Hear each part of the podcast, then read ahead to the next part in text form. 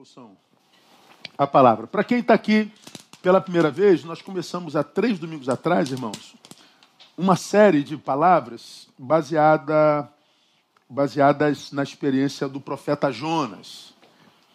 E Jonas é uma figura emblemática na Bíblia Sagrada e nem, nem precisa ser cristão para saber da história de Jonas. Né? Ah, o, o homem que foi engolido por uma baleia e tal. A Bíblia não diz que foi baleia, diz que foi um grande peixe. A gente sabe que uma baleia não pode é, engolir um homem, a gente sabe disso, ela não, não suportaria. Nem muito menos ah, é possível que, é, pela lógica, alguém fique três dias dentro do estômago de um peixe. Mas está registrado no livro sagrado. E o livro sagrado é um livro para se ler com fé e não com lógica, nem com ciência. Por isso que a Bíblia diz que sem fé é impossível agradar a Deus. Então, alguém me perguntou, pastor, o senhor acredita mesmo que alguém ficou três dias na boca, na boca de um peixe? Eu falei, eu só acredito porque está escrito na Bíblia. Se estivesse escrito em qualquer outro livro, não, eu não acreditaria. Ah, cara, eu não consigo, eu sei, é uma questão de, de possibilidade para cada um. a fé nos possibilita algumas coisas que muitas vezes faz a gente pensar que a gente é meio idiota. Porque se a gente analisa pela lógica, acreditar que alguém ficou três dias na boca de um peixe é, é ilógico. Então você é um idiota. Que é o que os que não têm fé pensam a respeito da gente, que nós somos um bando de idiotas. Não é? Ah, mas ah, cada um sabe do que a fé pode produzir no peito, na alma, no coração daquele que crê. E eu garanto a você que tantos que nos chamam de idiotas gostariam de ter no peito o que a fé produz no nosso peito, que é inexplicável. Sobretudo a paz de Deus, que excede todo entendimento, guarda a nossa mente e coração, portanto, nossa razão e nossa emoção. É? Então, a questão de fé não se discute. Eu tenho dito isso. Ah, eu acho uma incongruência muito grande e uma desinteligência muito grande alguém que não tem fé e que por causa disso se acha muito inteligente e do alto da sua autointeligência discute sobre um tema que ele não crê ou experimentou. É como discutir Deus, né? Eu não creio em Deus, mas Deus não sai da boca de quem não crê. Ah, eu não creio em Saci Pererê. Você nunca vai me ver num fórum discutindo a existência de Saci Pererê. Você nunca vai me ver escrevendo um livro, um texto falando sobre a inexistência de Saci Pererê. Ah, eu não acredito em gnomo, você nunca vai me ouvir falar de gnomo. Mas é impressionante como ah, os que não creem querem, é, é, muitas vezes, é, do auge da sua soberba, e para mim a soberba não é nada inteligente, a soberba para mim é um problema de visão, não é? É, é a doença do olhar sobre si mesmo e sobre o outro e do alto da sua doença soberba, da sua doente soberba, querer analisar ah, os que têm fé. Então, a, a, a grandeza de, de, Deus está no fato dele não conseguir ser explicado por esse pós-chamado ser humano que pensa que é Deus. Como nós cremos num Deus que criou o universo, eu não tenho como duvidar que esse Deus possa manutenir alguém no ventre de um grande peixe. Não é? A gente não sabe ah, que peixe é esse, como Deus faz isso, nem tem que explicar, mas eu acredito que aquele que consegue manter uma bola de fogo no universo, aquecendo o planeta, uma bola de fogo num lugar onde não tem oxigênio, queimando por tantos milhares de anos, inexplicavelmente, pode me fazer passar três dias onde Ele quiser. Pode me ressuscitar, mesmo que seja depois de quatro dias. Então, um Deus como esse é, é Deus para qualquer coisa, não é? Então, nós temos estudado a vida desse homem chamado Jonas, que, como o tema do nosso estudo, passou a odiar a graça de Deus. O tema da nossa série é a graça como alvo do ódio. Pode alguém odiar a graça de Deus? E de onde que eu tirei isso? Nós lemos como base a, a Jonas capítulo 3, ver, o verso 10, não é? Primeiro, viu Deus o que fizeram como se converteram do seu mau caminho e Deus se arrependeu, ou seus Deus resolveu é, não é, se arrependeu do seu mal que tinha dito lhes faria e não fez. Então, como Deus viu que Nínive, que era odiada por Jonas, se converteu, Deus então diz: Eu não vou mais puni-los pelo mal, ah, com o mal que iria puni-los. Então, quando a Bíblia fala que Deus se arrependeu, diz que Deus quebrantou o coração. Deus não é homem para que se arrependa, né? Essa é uma palavra antropomórfica, na, na verdade antropopática, não é? Ah, um dia a gente fala sobre isso, acho que eu já falei, não é? Aí, como Deus não castigou os inimigos de Jonas. Jonas é, era inimigo de Nínive, porque Nínive era a capital da Síria, e a Síria havia ah, tornado cativo o seu povo por muitas vezes. E você se lembra disso, eu já falei aqui, mas uma recapitulaçãozinha para quem está aqui a primeira vez. Os assírios eram o exército mais poderoso da terra, cruel, que, que queimava o, o, os corpos dos seus inimigos vencidos e fazia deles tochas para celebrações deles. Eram um povo perverso. Então Jonas cresceu debaixo da perversidade desse povo.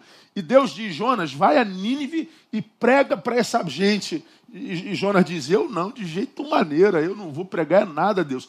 Em vez de ir para Nínive, ele vai para Tarsis. Em vez de ir para Santa Cruz, ele foge para o Leblon, para a gente entender sendo carioca, entendeu? Em vez dele ir para o Rio Grande do Sul, ele foi para o Nordeste, para você entender. E Deus vai buscá-lo lá dentro do navio.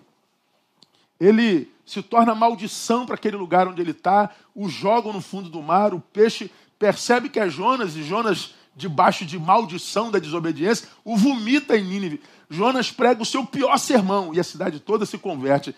E aí a cidade se converte, aí no versículo 1 do capítulo 4 diz: Mas isso desagradou extremamente a Jonas, ele ficou irado e orou ao Senhor e disse: Ah, Senhor, não foi isso o que eu disse estando ainda na minha terra? Por isso é que me apressei a fugir para Tarsis, porque eu sabia que és Deus compassivo e misericordioso, longânimo e grande em benignidade, que te arrepende do mal. Agora, ó Senhor, tira minha vida, pois melhor é, é me morrer do que viver. Jonas ficou com raiva da graça de Deus sobre os seus inimigos. Ele odiou a graça de Deus. Aí explicamos isso nos últimos, nos últimos dois sermões, eu queria que você ouvisse lá. Jonas é a, representação de um ser que, que, que, que chegou a um estado tão deplorável da alma. Ele adoeceu tanto na sua interioridade que ele passa a odiar a graça de Deus, eu nem sabia disso. Ele é a expressão daquele ser humano que diz a Deus: Deus, eu odeio a este ser e a única escapatória para ti é odiar também. Porque se tu amares este ser, esta cidade, essa situação, esse grupo que eu odeio, eu, eu passo a odiar a ti também. Eu me torno teu inimigo, eu fujo da tua presença. Esse é um homem que adoeceu no seu olhar, na sua cosmovisão. Eu acho que nós vivemos um tempo semelhante a isso. Agora, como é que a gente chega a esse estado, irmão? Por que, que essa deformação acometeu Jonas? Primeiro, por causa do valor que ele imprime à palavra de Deus. Explicamos isso, eu não vou repetir. Ouça lá o sermão, entenda o que, que é isso. Segundo, por causa da sua teologia, que era a teologia do, da segregação, a teologia do apartheid, a teologia do eu sou santo e Nínive não. Eu sou santo e o pessoal de lá não. Eu sou santo e o pessoal de cá também não. Eu sou o santarrão. Isso é uma visão doente. Jonas é, é do time de cristãos que acham que Deus só tem filhos gêmeos com ele. Então quem é diferente de mim não é de Deus. Quem tem a verdade de Deus sou eu. Quem tem a visão correta da palavra sou eu. Do lado de lá não tem nada bom. Isso é o doente que se acha o mais saudável de todos. E é por causa da teologia dele. Ele se acha um, um Deus em miniatura que acha que pode conhecer o coração de quem está lá do outro lado. Esse tempo é igualzinho. Ele adoece por causa da sua desobediência. E a gente já aprendeu que o desobediente é um ser desconstruído, é um ex-obediente. E a desobediência é uma desgraça na vida do discípulo. Falamos sobre isso também. Ele adoeceu porque ele descuidou-se da gestão da própria vida. No barco que, que, no qual ele fugia da presença de Deus, é, Deus manda uma tempestade, um barco de gente pagã. E no desespero de ver o barco afundando, diz o texto que todos eles clamavam, cada um ao seu Deus. Jonas dormia. Ele, na hora de orar, dorme. Na hora de agir, foge. Ele descuidou-se da gestão da própria vida. E as nossas posturas, como a de Jonas, é, são posturas que vão desconfigurando a nossa história, o projeto de Deus na nossa vida todinho. E não adianta dizer que foi o diabo, porque o diabo do barco foi Jonas. Jonas chega uma hora que diz: Não, a maldição sou eu. Me joga no barco. Você vê, todos os pagãos orando e ele dormindo. Quando ele é acordado, ao invés dele orar, ele diz: Não, pode parar de orar, que a desgraça sou eu. Ele não ora, não. Ele se admite como a maldição.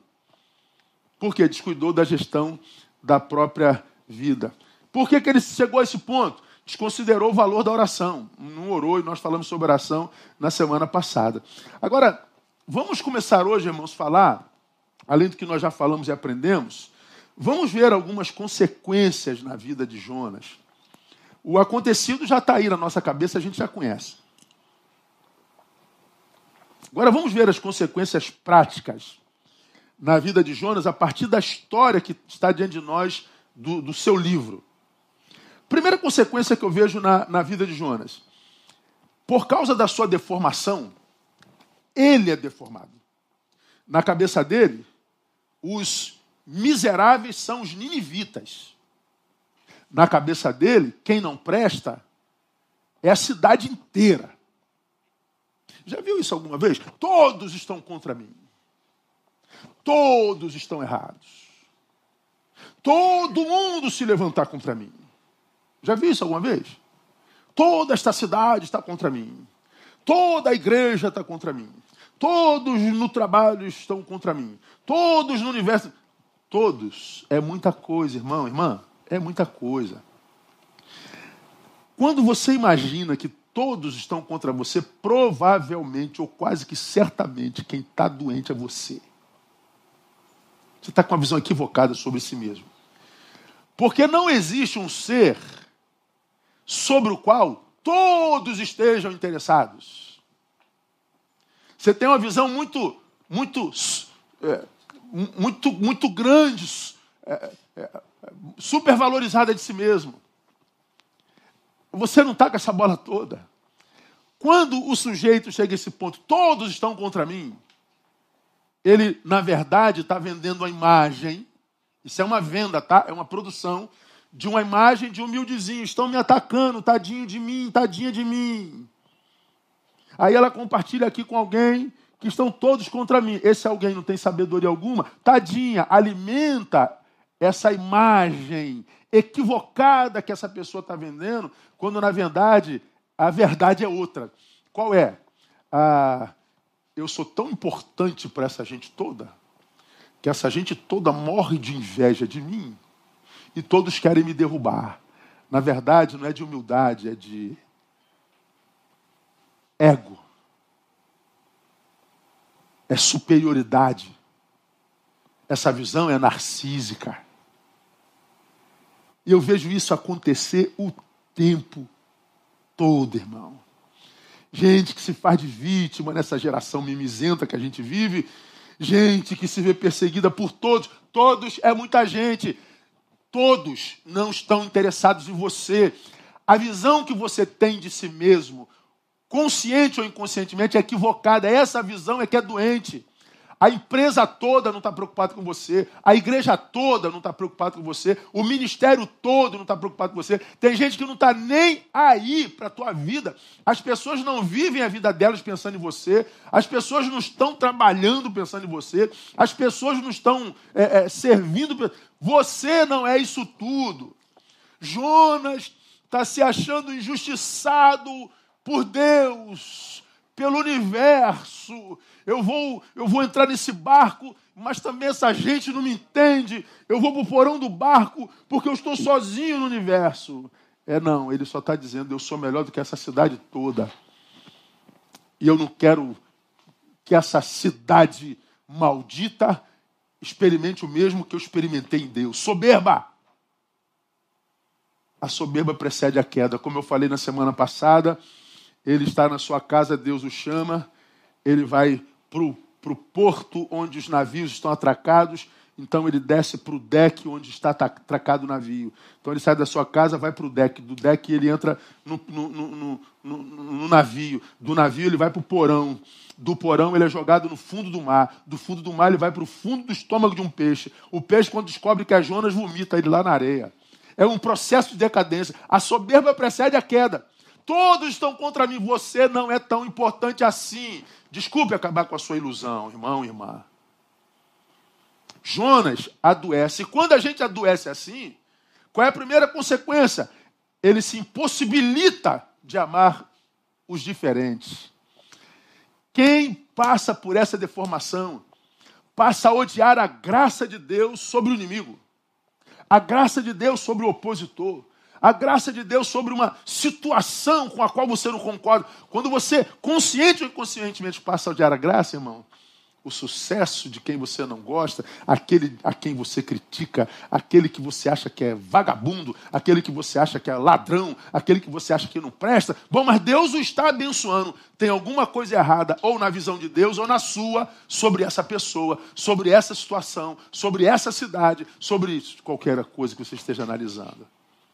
E não é possível que a gente não chegue à conclusão como esta. Aí não chega, porque a gente se impossibilita de amar os diferentes. Olha que coisa interessante, eu vou ler de novo o 3,10. Viu Deus o que fizeram, como se converteram do seu mau caminho, e Deus se arrependeu do mal que tinha dito lhes faria, e não fez. Aí no 4.1, mas isso desagradou extremamente a Jonas, e ele, olha só, ficou irado. Olha que coisa louca, irmão. Deus ama e Jonas se ira. Eu estou irado com esse teu amor. Olha que coisa maluca, irmão. A gente, no, no, exercício pastoral, a gente atende todo tipo de gente, todo tipo de problema, né? E um problema muito recorrente é de gente que procura um amor e não consegue achar. Ah, mas quanta gente, meu pastor. Ora por mim para Deus mandar o varão, ora por mim para Deus mandar a varoa. Todo mundo querendo amor, todo mundo querendo ser amado, todo mundo querendo amar. Nós nascemos para isso. Agora, Jonas adoece de tal forma que o amor, não o, o por uma mulher ou por um homem, não o que pro, pro, propicia uma relação conjugal, o amor, o amor como entidade, o amor como, como, como, como que é. Ele ele se ira com amor. O amor lhe faz mal. Deus está amando uma cidade inteira, 120 mil pessoas, diz o texto. E Jonas está irado com o amor. Por quê? Porque quando a gente adoece dessa forma, nós nos impossibilitamos de amar os diferentes. É como quem diz: Eu não quero que tu ames aqueles aos quais eu não consigo amar. É, não dá não, viu, irmão? É... Eu já falei isso aqui algumas vezes. Deus ama quem você odeia. Porque o ódio é uma doença que não pode acometer um ser perfeito como Deus. Porque não acomete nem um ser imperfeito que optou por amar. Não foi o que Luther King disse? Eu prefiro amar. O ódio é um peso muito grande a se carregar. E é verdade. Quem odeia toma veneno esperando que o outro morra. Mas quem morre é o que tomou o veneno. Jonas está impossibilitado de amar, como muitos de nós. Eu reforço aqui, irmãos, o, o verbo impossibilitar. Tá? Não é que ele é, é, não queira amar os ninivitas. Não é que ele não queira amar os diferentes. Não é uma questão volitiva. É uma impossibilidade. Ele não consegue amar. E para essa impossibilidade, gente, eu chamo a sua atenção para dois textos que me chamaram muita atenção quando eu estava pensando essa palavra essa semana. O primeiro texto é um dos mais conhecidos da Bíblia Sagrada, Eclesiastes 3.1. Cara, eu nunca tinha visto por essa perspectiva. O, o Eclesiastes capítulo 3 fala assim, ó. tudo tem a sua ocasião própria. E há tempo para todo propósito debaixo do céu. Não conhece esse texto? Bota o 2 bota o para mim, painel, por gentileza. Aí a gente, a gente vai vendo o que, que o texto está dizendo. É, há tempo para todo propósito debaixo do céu. Há tempo de nascer, há tempo de morrer, há tempo de plantar, vai passando. Há, é, é tempo de arrancar o que se plantou, há tempo de matar, tempo de curar, há tempo de derribar e tempo de edificar, tempo de chorar e tempo de rir, tempo de prantear e tempo de dançar, tempo de espalhar pedras, tempo de ajuntar pedras, tempo de abraçar e abster-se de abraçar, tempo de buscar e tempo de perder, ah, tempo de guardar e tempo de deitar fora.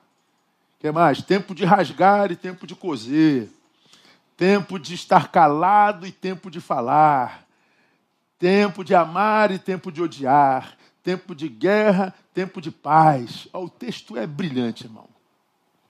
Todos nós conhecemos esse texto. Agora pense comigo. Esse texto, entre tantas coisas, nos ensina que há um tempo que já não adianta mais. Pense, raciocine. Tempo de abraçar e tempo de deixar de abraçar. Ora, se o tempo de abraçar é agora e eu não abraço, vou querer abraçar quando chegar o tempo de deixar de abraçar, significa dizer que eu já não tenho mais a oportunidade de voltar a abraçar de novo, porque o tempo passou.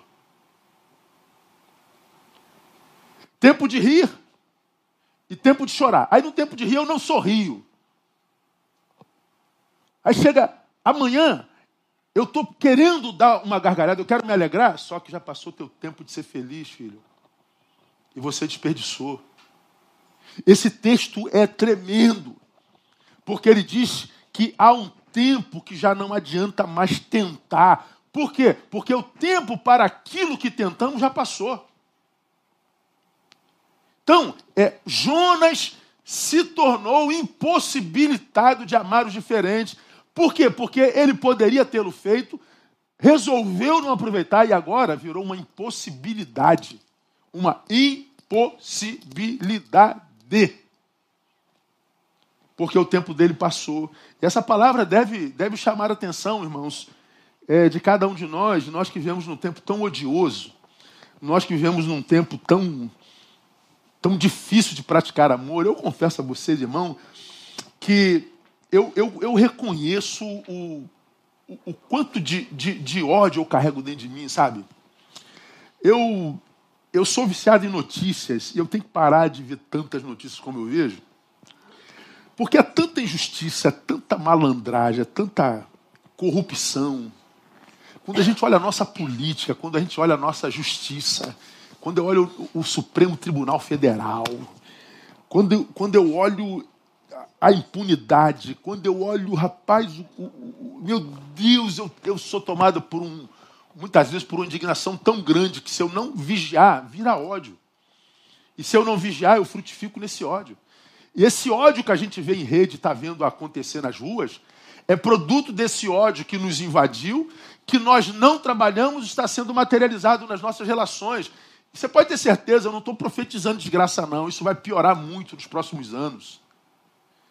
Eu acho que nós temos pouco tempo de sociedade civil civilizada, organizada. Eu acho que um tempo muito ruim vem aí. E eu oro a Deus para que eu esteja totalmente equivocado. Mas a gente percebe que o ódio ele vai tomando corpo nas nossas relações, em todos os cantos, em todos os lugares. Pavio não existe mais, porque nós estamos nos impossibilitando de amar o diferente o que pensa diferente.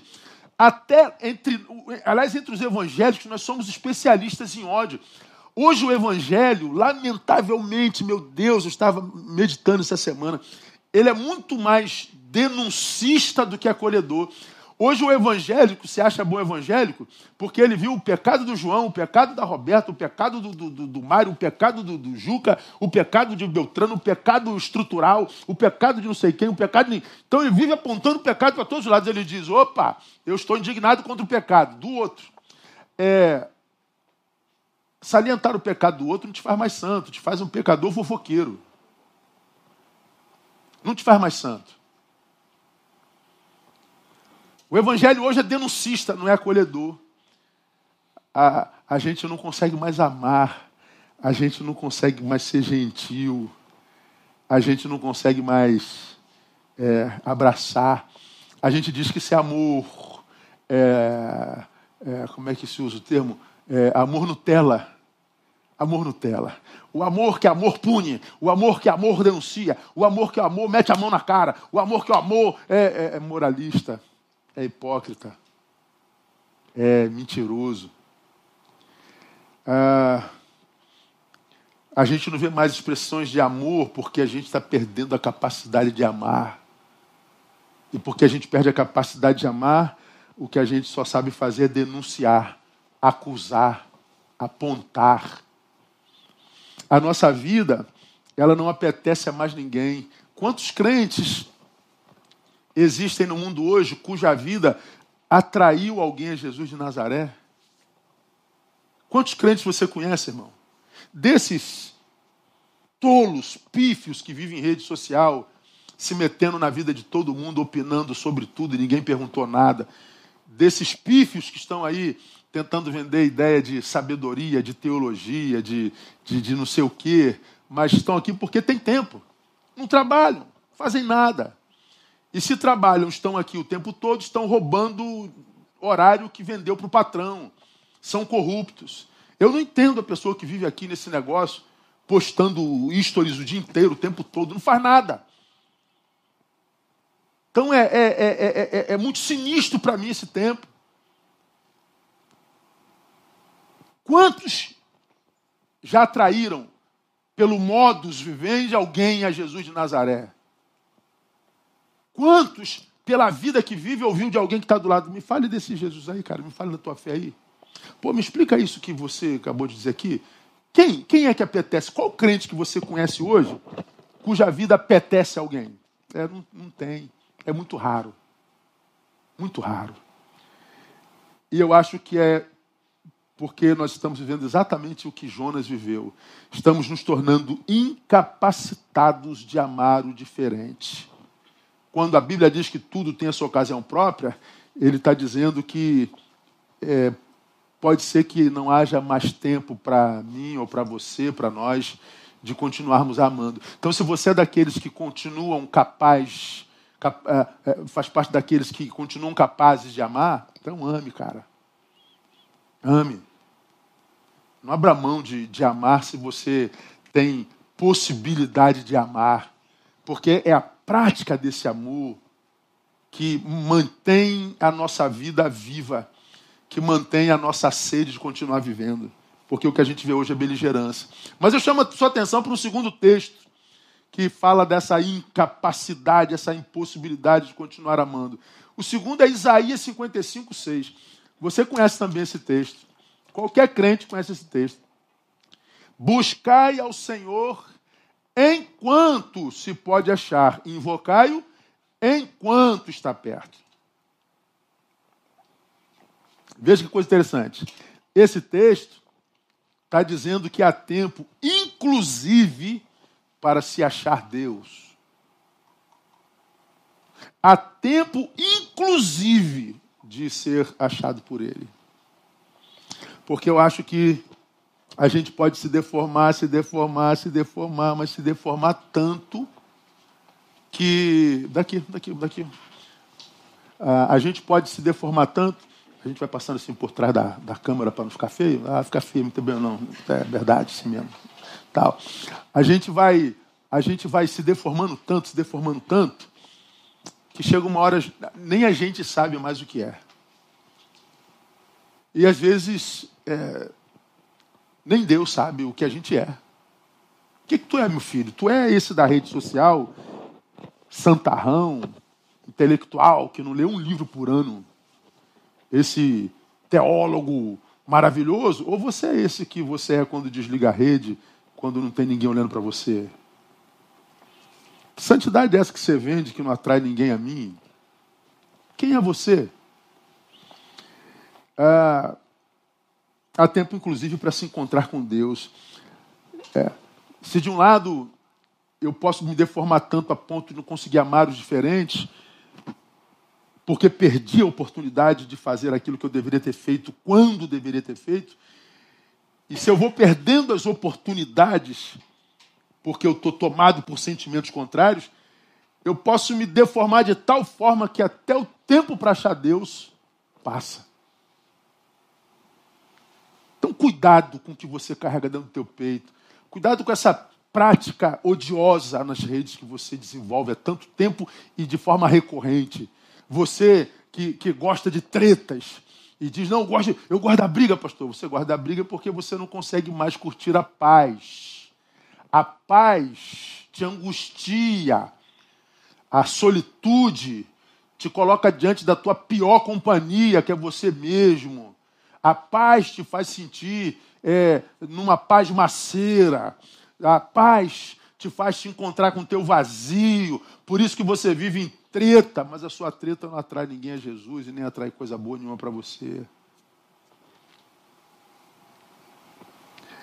Agora, se a gente é tomado por essa impossibilidade, amor de, amados, de amar a Deus, de amar o indiferente, é, nós estamos diante de um problema, porque o problema é que não dá para se dizer de Deus se essa impossibilidade nos acomete. Por que, que não dá para se dizer de Deus se essa impossibilidade nos acomete? Porque ser cristão é exatamente o oposto disso. Se há alguém que deveria desenvolver a capacidade de amar o, o, o, o diferente, se alguém que deveria ter na vida a capacidade de tolerar o, o, o, seu antagonista, se tem alguém que deveria sublimar desejos e sentimentos contrários para se estabelecer a cultura da reconciliação, devia ser o cristão. Mas hoje os cristãos são os mais odiosos. Cara, dá medo de crente, a gente tem medo de crente. É muita maldade, muita perversidade, muita falta de, de, de, de, de honra, de, de tudo mais. Veja o que diz Mateus 5, 43 a 48. Palavra de Jesus de Nazaré. Ouvistes o que foi dito: amarás a teu próximo e odiarás a teu inimigo? Eu, porém, vos digo: Amai aos vossos inimigos e orai pelos que vos perseguem. Por que, Senhor? Para que vos torneis filhos do vosso Pai que está nos céus. Não, peraí, Jesus, peraí. Imagina Jonas ouvindo isso, ok? Imagina Jonas. Jonas, está na lei que eu tenho que amar o próximo e odiar o teu inimigo? É, talvez. Mas, Jonas, a lei passou, tá? O fim da lei é Cristo. Eu, Jonas, o Cristo, digo: ama os teus inimigos, ama Nínive. Ora por Nínive. Ô, ô, ô, irmão da esquerda, ora pelos bolsomínios. Bolsomínios, ore pelo pessoal da esquerda. Porra, chega a ser uma piada falar isso hoje, não é? Fala a verdade, irmão. Tu imagina, irmão, um cara que está que, que, que tá lutando, Lula livre, é, abraçando o mito, o pessoal do mito, e orando junto, você, você consegue ver, parece piada, parece que não dá mais. Hoje nós temos, como eu digo sempre, os cristãos da esquerda, completamente certos de que eles têm a visão certa da Bíblia, e tem o pessoal da direita conservadora, não é? chamada de extrema direita, que estão certos de que eles têm a compreensão correta da Bíblia. E como ambos estão absolutamente certos e são completamente é, diferentes das suas interpretações, eles digladiam, não consegue mais orar, irmão. Consegue. E é, e é, engraçado, né, como tem os militantes nas nossas igrejas. Claro que Betânia está cheio de militantes. Pô, não chamem de tudo, mas de idiota não dá para me chamar de idiota. Né? Você pode me chamar de qualquer coisa. Mas idiota não. Pode ser até burrinho, mas idiota ainda não cheguei lá não. Aí, esses dias eu vi uma... Aí eu troquei de celular, não, não mudei. É, uma, uma, uma, uma postagem do, do Sandro Baggio, um, um, amigo pastor. Ele falou assim: pô, cara, na minha igreja tem um grupo que fica me, me, me perturbando para que eu é, é, é, é, abrace uma das ideologias. Pô, você quer uma ideologia de direita e de esquerda? Procura um partido e não uma igreja. Igreja não é lugar disso. Mas não tem jeito. Quem tendeu para lá ou para cá quer transformar a igreja em partido. Imagina você chegar aqui todo domingo, irmão, eu estou falando de política. Vamos imaginar que eu seja bolsonarista. Porque o Bolsonaro é o mito. O Bolsonaro é isso, o Bolsonaro é aquilo. E, e, os, e os crentes da esquerda vão sentir o quê? Mas eu imagino se eu chego aqui, ah, porque agora vamos pintar a igreja toda de vermelho e agora vamos botar uma estrela vermelha e vamos virar de esquerdista de petista. E o pessoal da direita? Não é bom que na igreja a gente pregue a palavra. E a palavra que diz que eu posso estar cheio de ódio, tanto desse quanto desse. Que eu posso estar adoecido por não conseguir mais amar o diferente. Por entender que ele não é meu irmão, porque ele pensa politicamente diferente de mim. Porque ele se absteve da, da, da, de, de, de, se pronunciar na história do, do, do momento do Brasil. Irmão, é muita doença. É muita doença. Jonas não consegue ouvir mais equilibradamente.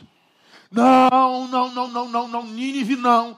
Não, não, não, não, direita não. Não, não, não, de esquerda não. Estão, estão anulados em mim, Senhor. Não, não. Aí vem Jesus e diz: ama o teu inimigo e ora pelo que te persegue, para que você se torne filho do vosso Pai.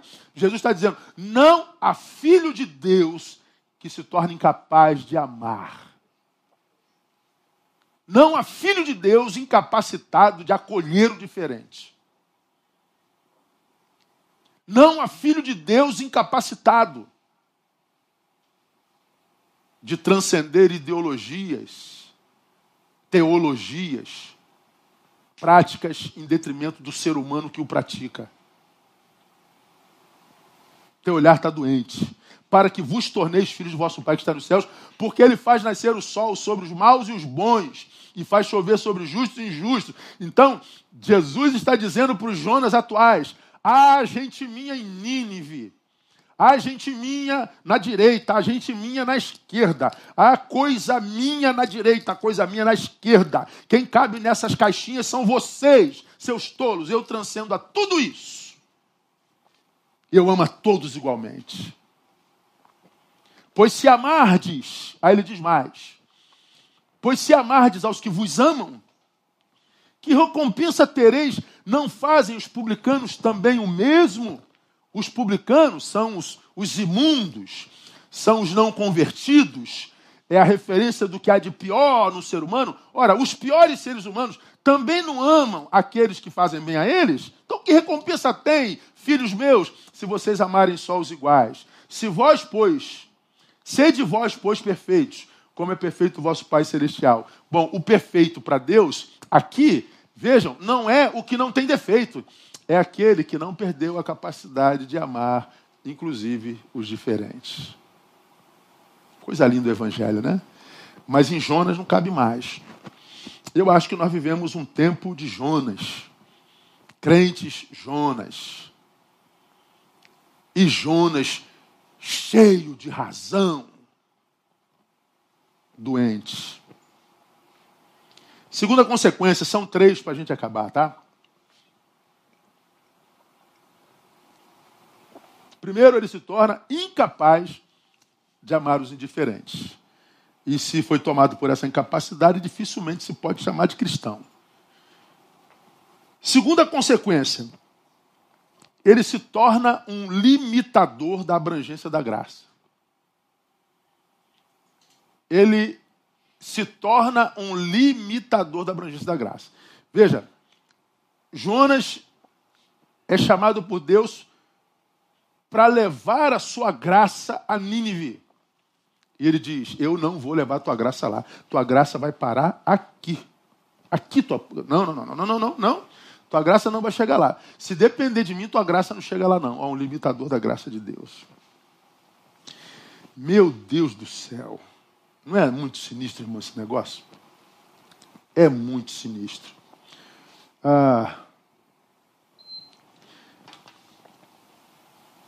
eu posso me tornar um agente que não só odeia a graça de Deus, mas porque eu odeio a graça de Deus, eu a impeço de chegar aonde Deus quer que chegue.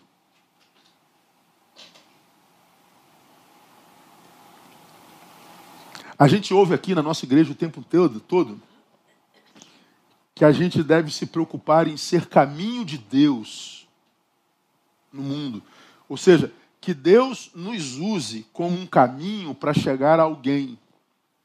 Que Deus nos use como caminho para alcançar alguém. Quando eu sou deformado como Jonas, eu não só deixo de ser o caminho que Deus usa para chegar no seu destino, como eu sou a pedra de tropeço no caminho de Deus. Eu não sou mais o caminho, eu sou a pedra no caminho. Me torno inimigo de Deus. E veja, eu me torno inimigo de Deus, mesmo me achando cheio de razão por causa do meu moralismo. Aquela cidade é iníqua. Ah, tem muita prostituição, tem muita ignomínia, tem muita corrupção. Ah, o seu passado é tétrico. Olha a santidade do falso moralista, do falso cristão. Ele pecou, ela pecou, todo mundo pecou, todo mundo pecou. Ó, e a gente acredita que Deus está feliz conosco, porque a gente está revelando o pecado das Nínives da vida. E Deus está dizendo, hipócrita, eu quero chegar nesse que você quer que morra para gerar vida, e o meu impeditivo é você. É por isso que a vida está como está. Tem tanta gente que não consegue explicar por que, que a vida está como está, e eu acho que essa palavra aqui talvez revele a alguns de vocês por que, que a vida está assim. Falso moralismo. Ele se torna o limitador da abrangência da graça. A graça e a misericórdia de Deus agora, só para quem Jonas gosta. A graça agora é só para quem é de Israel. A graça agora é só para quem é desse lado aqui, ó. A graça agora é só para quem é desse lado aqui. Ou seja, a graça de Deus é só graça para quem está do meu lado. Porque se você pensa diferente de mim, ah, não, você não pode estar na graça. Caiu da graça, né? Caiu da graça. Ô Jesus amado, Jesus ama os crentes, né? Então Jesus ama, tá bom. Então, é uma, é uma insandice. E pior, é uma insandice do, do, do insano que acha que está no auge do intelectismo. Mesmo que a sua vida todinha desconstrua a imagem equivocada que ele tem dele. Jonas está coberto de razão, mas ele está num processo de decadência infernal. É como eu já falei no meu sermão algumas vezes, eu sou paraquedista do Exército, estou na reserva do Exército, né? Mas fui paraquedista. Então, quem é PQD que está me vendo, você sabe que você está eh, lá equipado, você sobe lá, na minha época era o C115, C130, C115 passou, aí você verificar equipamento, você verifica equipamento todinho, enganchar, você engancha, a porta, aí tu vai para a porta, bota só o pezinho assim para fora do avião, né, e o vento passando, e o mestre salto diz, já! Pô, aí você jebe, né, pá, pulou, puf, paraquedas abriu, meu irmão. Não tem sensação melhor na vida. Todo ser humano tinha que pular de paraquedas uma vez na vida para saber o que é isso. Porque só quem salta de paraquedas sabe o que é saltar de paraquedas. Você, quando vê o paraquedas abrindo, que é o, primeiro trauma, né? tem, tem, que abrir. Se abriu, está tudo resolvido, né? Então, puf, abriu. Aí você vê o mundo inteiro, assim, tu vê o, onde tiver horizonte, você vê, não tem impeditivo. Você está sobre tudo e todos, você está no estado de graça, no estado de glória. Você está sobre tudo e todos. Você olha para a ponta do teu boot, está, o mundo está debaixo dos seus pés. É uma sensação de liberdade, de poder, de contato com a natureza. Você está vivendo uma catarse ampla, existencial. Você está vivendo uma alegria plena. Mas, a despeito de tudo isso, o paraquedista está em processo de queda seu futuro é o chão. Seu futuro é a pancada no solo. A gente, quando está sendo desconstruído, é assim mesmo. Eu agora estudei teologia, agora estudei sociologia, ó, estudei filosofia. Eu agora é, sou melhor do que fulano, sou melhor do que Beltrano. Veja meus, meus seguidores, eu tenho 5 mil seguidores, eu tenho 10 mil seguidores. Eu tenho 100 mil seguidores, então eu sou o cara. Ninguém te conhece lá na rede. Ele só conhece a tua produção. Porque ele não sabe como é que você é com tua esposa, com, com a tua mãe, com a tua avó, com teu irmão. Ele não sabe o tamanho da tua dívida. Ele não sabe o que, que você faz nas noites de sexta-feira. Ele não sabe. Ele não segue você, ele segue a imagem que você produz.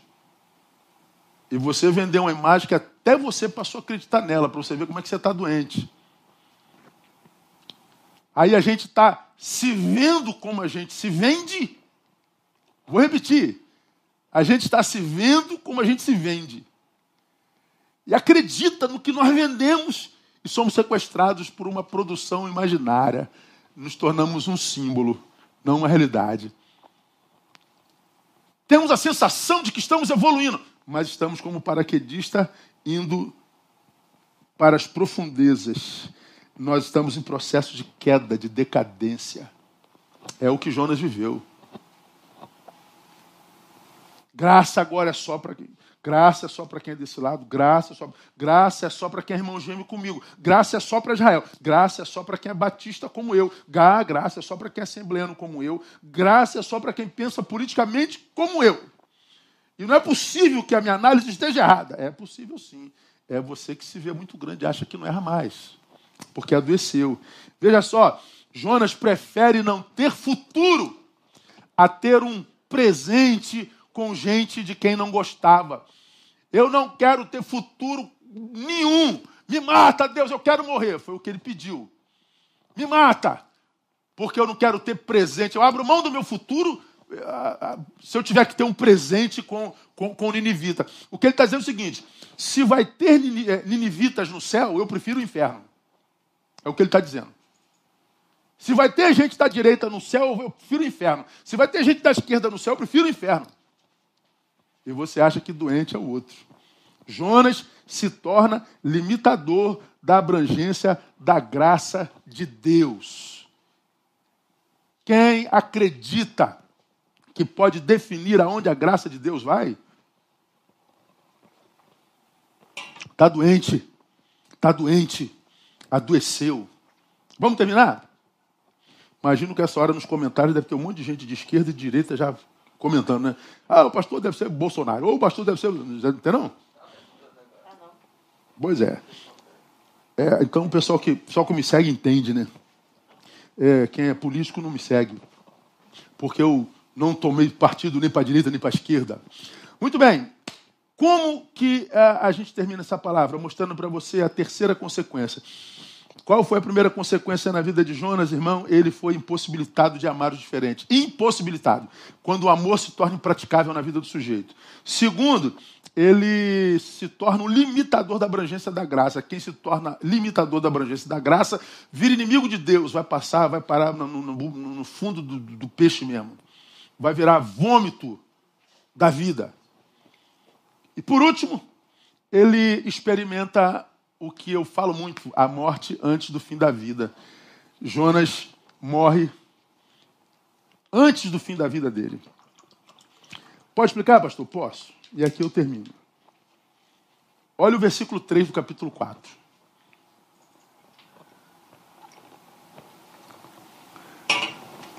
Nínive se converteu toda. O rei de Nínive proclama um jejum de quebrantamento, não só para seres humanos, mas até os animais. Todo mundo se converte. Como todo mundo se converte, ou seja, vai ter Ninivita no céu.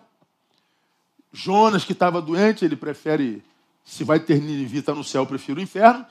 Ele faz uma oração depois da conversão de todo mundo. Ele diz lá: Agora, ó Senhor, Tira a minha vida, pois melhor me é morrer do que viver. Como quer dizer, eu não consigo ver gente inimiga salva. E aconteceu que aparecendo o sol, aí vamos ao oito. Ele pede para ser a morte, tá? É a oração dele. E aconteceu que aparecendo o sol, ele fugiu da presença de Deus de novo, Deus mandou um vento calmoso oriental e o sol bateu na cabeça de Jonas, de maneira que ele desmaiou e desejou com toda a sua alma morrer, dizendo: Melhor me é morrer do que viver. Preste atenção no que eu vou lhe dizer aqui e termino, tá, irmão? Qual era o sonho de Jonas agora? Morte. Ele falou de morte quatro vezes com Deus, nesse, nesse pequeno livrozinho. Morte.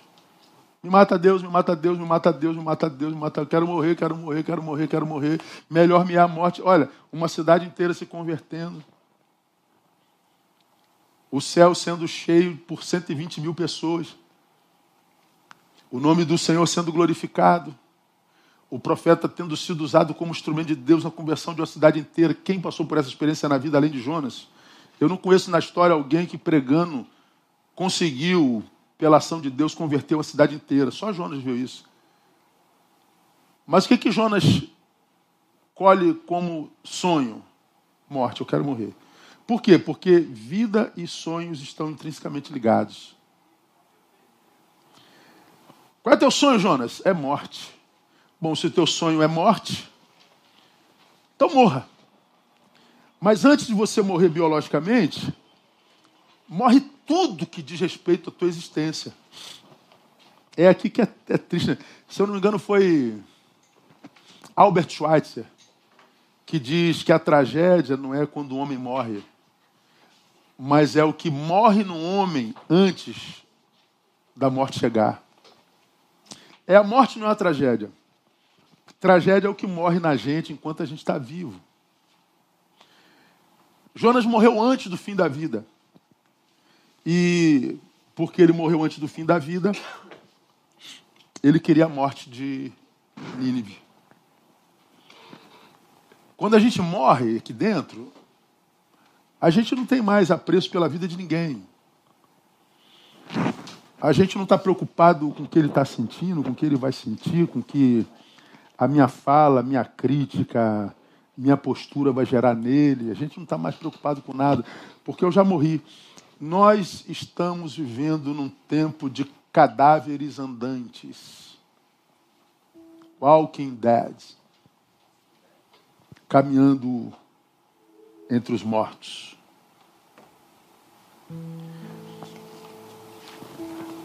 Dificilmente a gente vê assim uma expressão de, de amor, de acolhimento, de vida.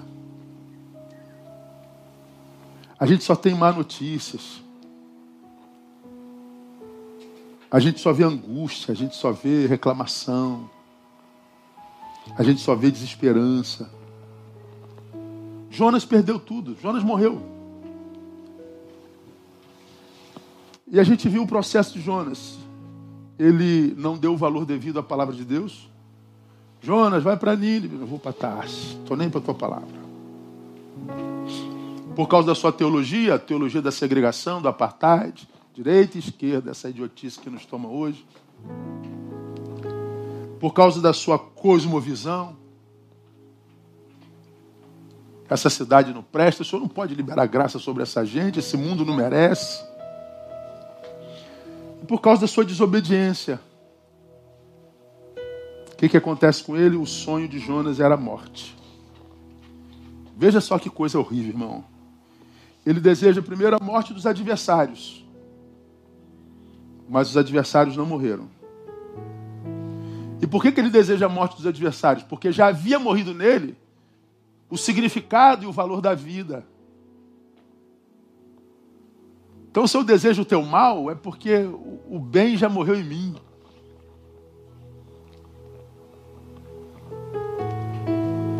Em Jonas, morreu o valor da graça. Graça, você sabe muito bem, é favor imerecido. É quando Deus dá a nós o que a gente não merece. Diferente da misericórdia, né? A misericórdia é não dar a gente o que a gente merece. Dá para repetir, pastor? Dá. Graça, eu não mereço e recebo.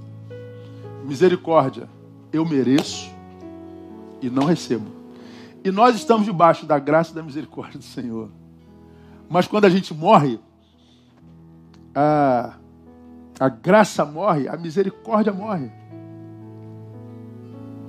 E se isso tudo morreu em mim, é porque morreu em mim a esperança. Ah, não há esperança para o mundo se Deus continuar bonzinho desse jeito. Deus tem que pesar a mão.